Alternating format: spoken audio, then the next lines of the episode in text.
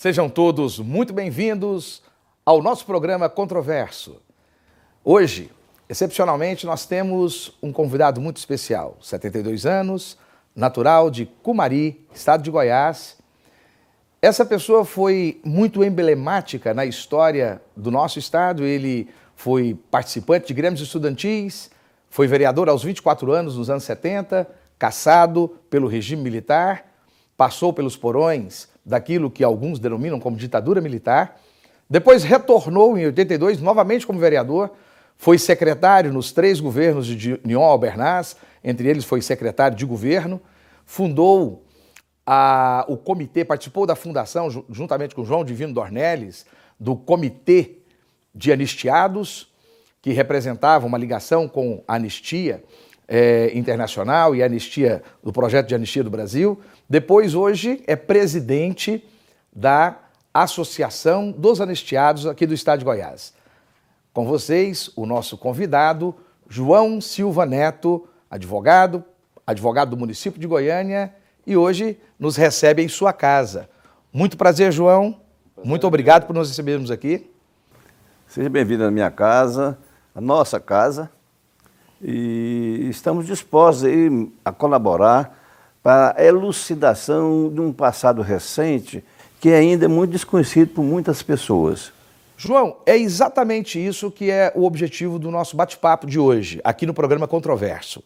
É, trazemos um pouco de luz nesse momento que nós passamos, principalmente após os eventos recentes de desabastecimento no Brasil, aonde as redes sociais trouxe um sentimento, um desejo de uma intervenção militar, um desejo é, fruto de uma desesperança, e nós gostaríamos de, de trazer uma contraposição a, a tudo isso. Mas antes eu gostaria que você se apresentasse ao nosso público, dissesse um pouco da sua história política, da sua carreira, quem é você, da sua formação inclusive ideológica também e também formação profissional. É, eu, eu, nasci em Cumari, pequena cidade no sudeste do estado. Vim para Goiânia em 61, era jovem ainda, e morando na roça aqui em Trindade. Eu sou um, um camponês. Então, vim, depois mudando para Goiânia, fui estudar no Pedro Gomes, comecei a me interessar por participação política. E é claro que naquela época, antes da ditadura, não, não existia muitas dificuldades. Mas depois veio o advento da ditadura, eles proibiram os grêmios, proibiram partidos políticos, proibiram tudo. E eu já tinha uma certa influência no, na, na, na, no meio estudantil e também parte de conhecimentos de história, de filosofia. Eu, eu sempre me interessei por livros. Então eu tinha sede de participação política. Não havia jeito de participar politicamente na ditadura no começo dela nos apareceu aí um pessoal de esquerda, do Partido Comunista, para a gente lutar junto. Eu não era comunista, mas eu era democrata, eu era contra a ditadura. Então nós nos juntamos e fui lutar contra a ditadura no Partido Comunista. Me tornei, eu tinha uma liderança expressiva, me tornei um dos vereadores mais votados da eleição de 70. 2% dos votos. Foi, hoje seria muito voto, dá para eleger deputado. Então, como vereador, eu fui preso, caçado, já era estudante, já, já, já militava não mais no Pedro Gomes, militava na Universidade Federal de Goiás, no, no centro acadêmico. E brigando sempre, lutando, reivindicando melhorias no ensino. E naquele tempo nós lutávamos muito por melhorias no ensino. Nós fiscalizávamos até os professores. Não, a, a, o principal nosso era melhorar a condição do ensino. Mas nessa condição, de, de já, já, chamado de subversivo, até de terrorista me chamaram, coisa que não era nem uma coisa nem outra. Eu fui expulso da universidade, proibido de estudar em qualquer escola brasileira. E aí já estava preso também, condenado, tive três prisões nos quartéis aqui de quartel de Goiânia e de Brasília. Depois condenado por um tribunal militar a dois anos, passei mais de ano preso no CEPAIGO, e depois é, em liberdade condicional, arrisquei até a minha liberdade condicional, junto com João Divino, para nós formarmos o Comitê Goiano da Anistia. Essa é a minha história política, assim, bem concisa.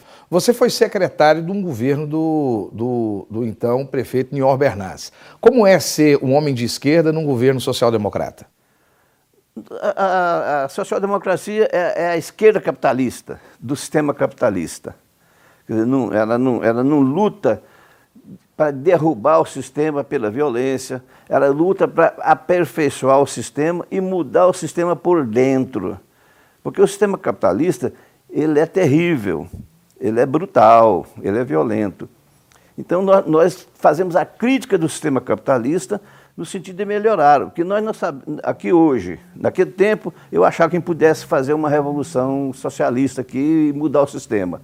Hoje eu estou convicto que não é possível mudar esse sistema. Nós não temos força suficiente, a população não tem consciência suficiente disso, a nossa escolaridade é péssima, Aí que está o problema. O sistema capitalista está deixando o povo tão atrasado, tão despreparado com, com respeito à sociedade, que o povo nem sabe o que deve se fazer. O povo não sabe o que quer. Muitas vezes, agora está começando, pelas redes sociais, está sabendo que não quer. Mas no que quer, eles não sabem. Tanto é que cometeram a, a besteira enorme de pedir ditadura de novo. Deixa eu te perguntar uma coisa, vamos, vamos trabalhar um pouco isso. Quando nós estivemos conversando previamente, nós descobrimos, através da sua própria história de vida, que havia dois tipos de participantes dos movimentos de esquerda em dois momentos históricos distintos. Primeiro, antes do regime militar de 64. Então, antes do regime militar, qual era o perfil daquela pessoa que aderia à esquerda, que aderia aos movimentos socialistas e ao Partido Comunista? Qual era o perfil? A, a esquerda, historicamente, aqui no mundo, no mundo inteiro, ela, ela trabalha em termos de ideias. E tem ideias retrógradas, tem ideias atuais, tem ideias progressistas, tem ideias que adotam a tática da, da militarização, quer fazer guerrilha, quer fazer luta armada. E tem outros que adotam a tática da persuasão, a tática do convencimento. Qual dessas duas que eram a sua ótica? A da persuasão, do convencimento ideológico ou que, é, que, que, que, através de uma revolução institucional ou a guerrilha, você falou que você foi preso, inclusive, né? É, ou através da guerrilha da, força, da, da luta armada? Eu sempre fui adepto da discussão política, democrática, o convencimento pela, pelo esclarecimento das situações difíceis, das situações degradantes que o capitalismo é, produz na sociedade. Como é que no Brasil é, até hoje não resolve o problema da fome, que é um negócio absolutamente necessário para o ser humano, é alimentação, e não resolve esse problema. Não resolve o problema da habitação, não resolve uma série de problemas. Enquanto isso, outros aí concentrando milhões e milhões, fortunas, riquezas enormes e deixando o povo, parte, a maioria do povo, deixando o povo na miséria. No Brasil nós temos 5% de pessoas que detêm capital referente ao restante da população.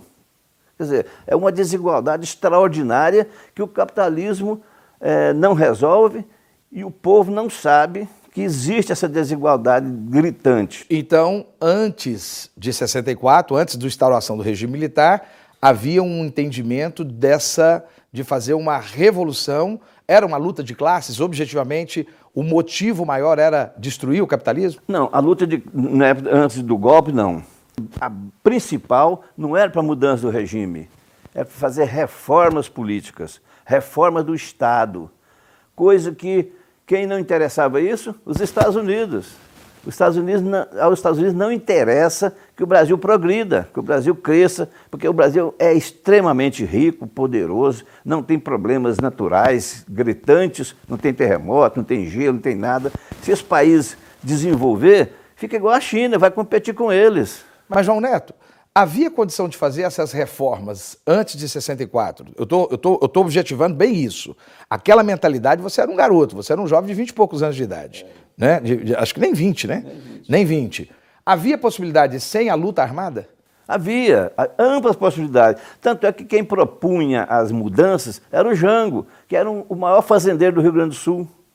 O Brizola tinha sido governador lá sem problema. Era o Miguel Arraes, era, eram democratas, até sociais-democratas, que queriam essa transformação. Essa pecha de terrorista, então, que levou o regime militar, na sua concepção, foi propaganda, foi uma propaganda para poder sustentar o regime? É, é, depois da Segunda Guerra Mundial, nós ficamos na órbita dos Estados Unidos. Certo. E tinha havido em Cuba aquela revolução que Fidel chefiou, e depois eles não souberam tratar com o Fidel. Eles queriam que o Fidel transformasse Cuba numa colônia americana, como era na época do, do Fulgêncio Batista.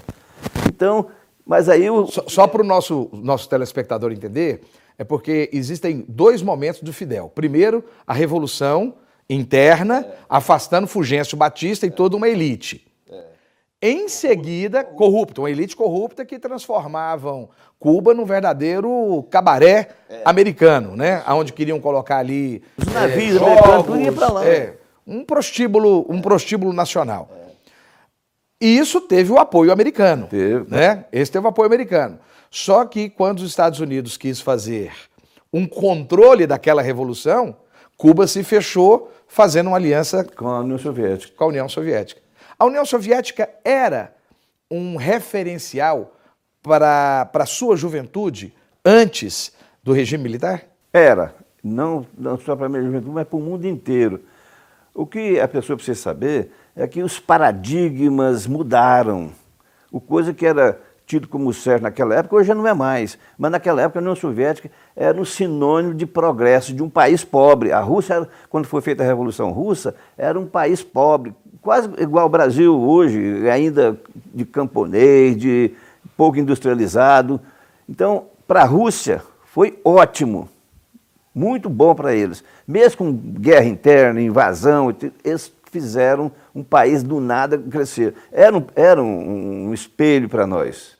Nós vamos agora para um breve intervalo, permaneça conosco. Em seguida, quero ver como que era, com, com, com o nosso convidado, como que era o ambiente pós-regime militar e também como que fica o movimento hoje político brasileiro em relação a essa, essas revoluções institucionais.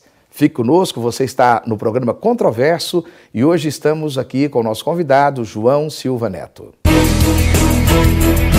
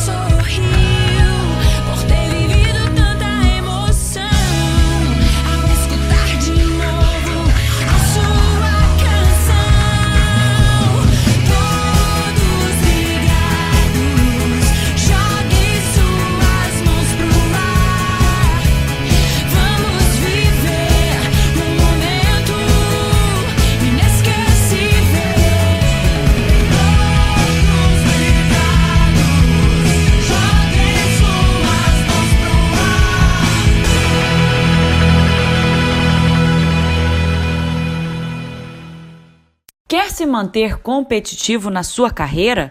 Venha para Dalmas, pós-graduação 100% presencial em Goiânia. Oferecemos cursos reconhecidos pelo MEC nas áreas de Direito, Farmácia, Engenharia e Psicologia. Contamos com professores renomados, especializações atualizadas e o melhor custo-benefício. Além disso, as aulas são um fim de semana por mês. Venha para Dalmas e faça parte dessa escola de líderes.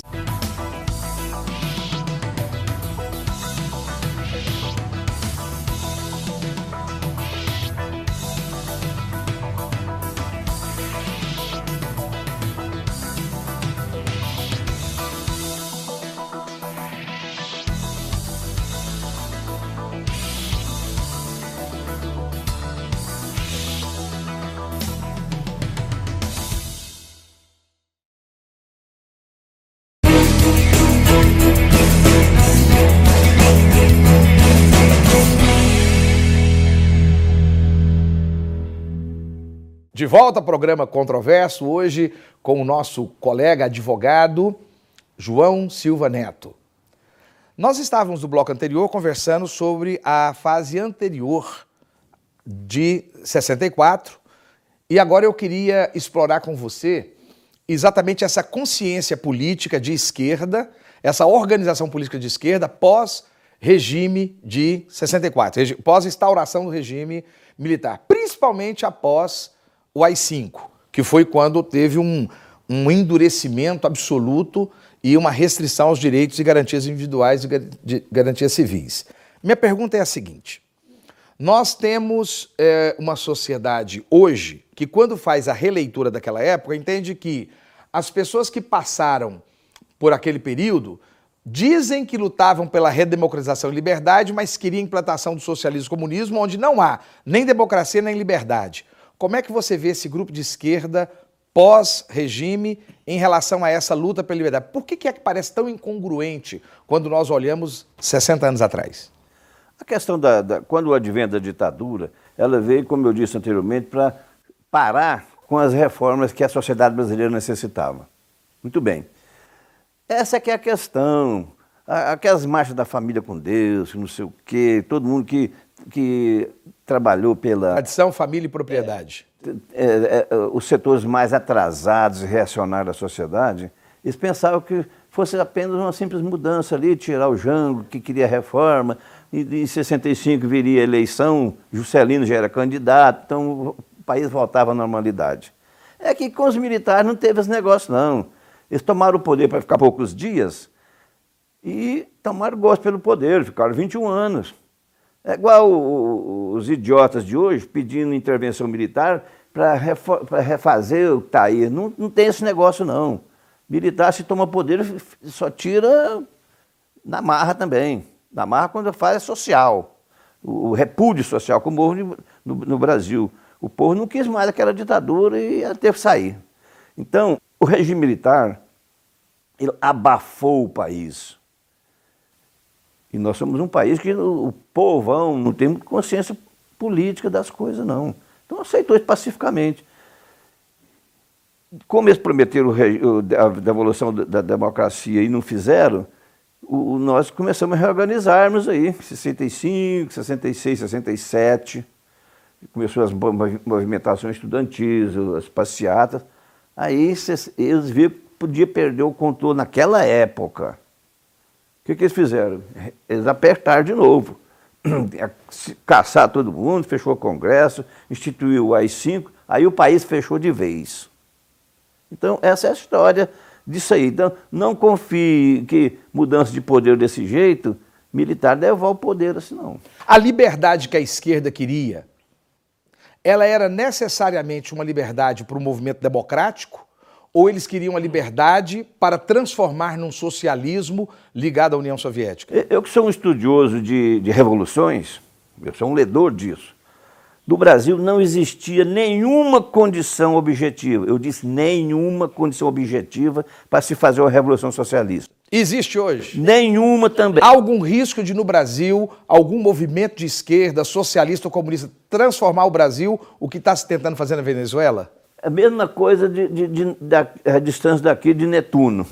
Nem com, com velocidade da luz se chega a uma revolução é, de mudança de regime no Brasil. Isso não está no DNA do brasileiro? Não está no horizonte brasileiro. Você entende que o governo do PT, você recebe ele como um governo de esquerda? Não, o, o, PT era um partido. O governo de Luiz Inácio Lula da Silva, os oito anos do governo de Luiz Inácio, o governo e os seis anos de governo de Dilma Rousseff. Esse governo foi um governo de esquerda? O processo político ele é dinâmico. O Lula, a proposta petista do início era, de, era uma proposta progressista, não é, é social-democrata, não é nem de esquerda. Tinha gente de esquerda lá no, no PT. A maioria, a esquerda é, consequente, saiu. Mas então, as, as pessoas. A esquerda consequente? É, que é o pessoal que foi formar o PSOL e etc, né? É, e outros que saíram e não formaram mais partido, de, não, não entraram... São apenas pensadores, é, escrevem seus artigos. Escrevendo jornais, etc. Tem ideias excelentes, excelentes, mas não, não, não, quer se compatibilizar com nenhum. E quem ficou comandando são sociais-democratas? Não. Comprometidos com a política liberal? Foi os, é, os, oportunistas lá que deixaram o projeto social, deixaram o projeto político de melhoria para o Brasil e se aliaram basicamente aos grandes empreiteiros e fazendo corrupção. Essa luta hoje do PT, Lula livre, e de alguns apoiadores de esquerda, inclusive o Partido Comunista, você considera ela, como o Reginaldo Prade, Prado, né? Reginaldo é, Prade, o sociólogo Reginaldo Prado, ele faz um comentário interessante dizendo que o próprio PT se perdeu um pouco, né? E hoje está mais para um culto à personalidade. Você acha que esse movimento é mais um culto à personalidade ou realmente é um movimento legítimo? A, a libertação, pedir libertação. Lula livre. Eu, eu acho que isso é Aqui é a questão do culto e personalidade, porque quem o PT construiu. Falta de programa atual? Em termos de lideranças. Eles tentaram o Zé Disseu, tentaram outro, mas todos eles se afundaram em corrupção. Não sobrou ninguém, sobrou Lula. Então eles ficam agora desesperadamente tentando salvar o Lula para alguma coisa, para ver se remenda aqui ali o PT, para ver se ele continua em frente. Mas eu acho que é uma luta em glória. O Lula foi condenado em várias instâncias dos tribunais. Então aquilo ali não é injusto, não é nada não. É fruto do, do movimento que ele anuncia, né? João, nós estamos caminhando agora para o encerramento da nossa entrevista. Você merecia um documentário. E quem sabe nós aqui do programa Controverso, nossa equipe, é, possamos é, talvez desenvolvê-lo. Mas eu gostaria de caminhar para o encerramento exatamente com o Reginaldo Prado. Ele diz que hoje o problema brasileiro é frágil cidadania, que é fruto de uma má formação cultural e educacional do povo. O povo não tem noção dos seus direitos, das suas situações. E ainda, ela gera uma politização mal definida e inconsistente. Ou seja, as pessoas não têm noção do que é cidadania, quais são seus direitos de cidadão e participantes da sociedade e, e, e da, da nação, e ainda um processo de politização de como participar extremamente mal definido. Você concorda com isso? O que, que o pensamento de esquerda poderia auxiliar nisso? E qual o reflexo dessa má formação nesse sentimento de intervenção militar que grande parte da população brasileira ela está se sentindo hoje? Vamos começar primeiro, se você concorda que é uma frágil cidadania e uma politização mal definida. E, e tem um filósofo russo aí que diz o seguinte: para entender a sociedade, você tem que fazer uma crítica, uma crítica concreta da realidade concreta, a maneira que você tem de não errar. Então, o que acontece? Com o advento do, do, das, das redes sociais, as informações proliferaram de uma maneira extraordinária. Antes, pessoas que não liam jornal, que 5% só dos brasileiros que lê jornal, essa mesma maioria lê esporte, calendário, não sei o quê, não sei o quê. Horóscopo. Horóscopo. Então, hoje, com o advento das, linhas das redes sociais, uma enormidade, milhões de pessoas estão tendo acesso a notícias. Algumas mentirosas. Muitas mentirosas, mas eles não sabem peneirar isso, não sabem, não sabem definir qual que é a boa e que é a ruim. Então, ele não sabendo isso, ele divulga. Como tem muita mentirosa, ele acaba replicando notícias mentirosas que causam uma confusão enorme, igual, igual aconteceu agora recentemente. Os caminhoneiros, num, num dado momento, passaram a ser os heróis do Brasil. O cara que ia solucionar os problemas da pátria, os caras que ia provocar outras mudanças, ia provocar reformas, ia provocar tirada do Temer, não sei o quê, não sei o quê. Porque divulgaram ah, isso quem tinha mais poder divulgou, que eram as empresas de transporte. Que é o lockout que eles estavam promovendo. Então, e está promovendo e o povo não percebeu isso, começou a apoiar isso. Então, quer dizer, o povo não tem informação nenhuma. E hoje, informação, informação correta, ele não é capaz de, de, de, de entender as informações que estão circulando aos milhões aí na, na, nas redes sociais. Isso é um perigo. Então, eu vou para as redes sociais, estou debatendo, tem, procurando estabelecer a verdade, porque nós temos que. Nas redes, so nas redes sociais, eles colocam que a ditadura não aconteceu. É. E que só foi e só, só sofreu agressões nos porões da ditadura malandros e bandidos. Você sofreu na mão da ditadura? Eu, eu sempre lutei. Do regime militar? Eu, eu, sempre lutei por ideias, através de ideias. que debater essas ideias comigo. Ah, não. Eu, eu, eu, da tribuna da Câmara, eu defendia ideias. O que, que fizeram? Me prenderam, me levaram para o quartel do SBC, na época, hoje é 42 BIM. Fui barbaramente torturado. Tenho problemas de audição até hoje, me deram telefone, me deram choque. Os espancamentos eram diários? Não, era ah, pré-interrogatórios. Eles faziam os interrogatórios, mas antes tentavam nos amaciar. É, é a amaciada que dava? É, amaciada com cacetete, com, com coronhada de fuzil, choques. O, outra coisa que eles colocam é que esses, esses amaciamentos aconteciam só com pessoas violentas. Você foi um esquerdista violento? Não, não, eu nunca fui esquerdista. Tanto é que até hoje eu nunca dei um tiro na minha vida, nunca possui um revólver, não, não, não, tem nada a ver com violência. Esses, esses esquerdistas que participaram desse momento da repressão, você disse que havia intelectuais, etc. Minha pergunta é: quase todos que hoje criticam nas redes sociais os movimentos de esquerda têm que todos eles eram terroristas. Aqueles que pregavam a luta armada, eles eram maioria ou minoria nos movimentos? Ela era uma extraordinária minoria. Tanto é que quem foi para o Araguaia, meio do mato, um absurdo aquilo ali, não tinha condições nenhuma daqui para frente, aquele negócio daquele, eram 61 pessoas. E haviam milhares de. Mas milhões, a população brasileira, e não se faz revolução no meio do mato. Então, mas mesmo assim, o governo matou todos.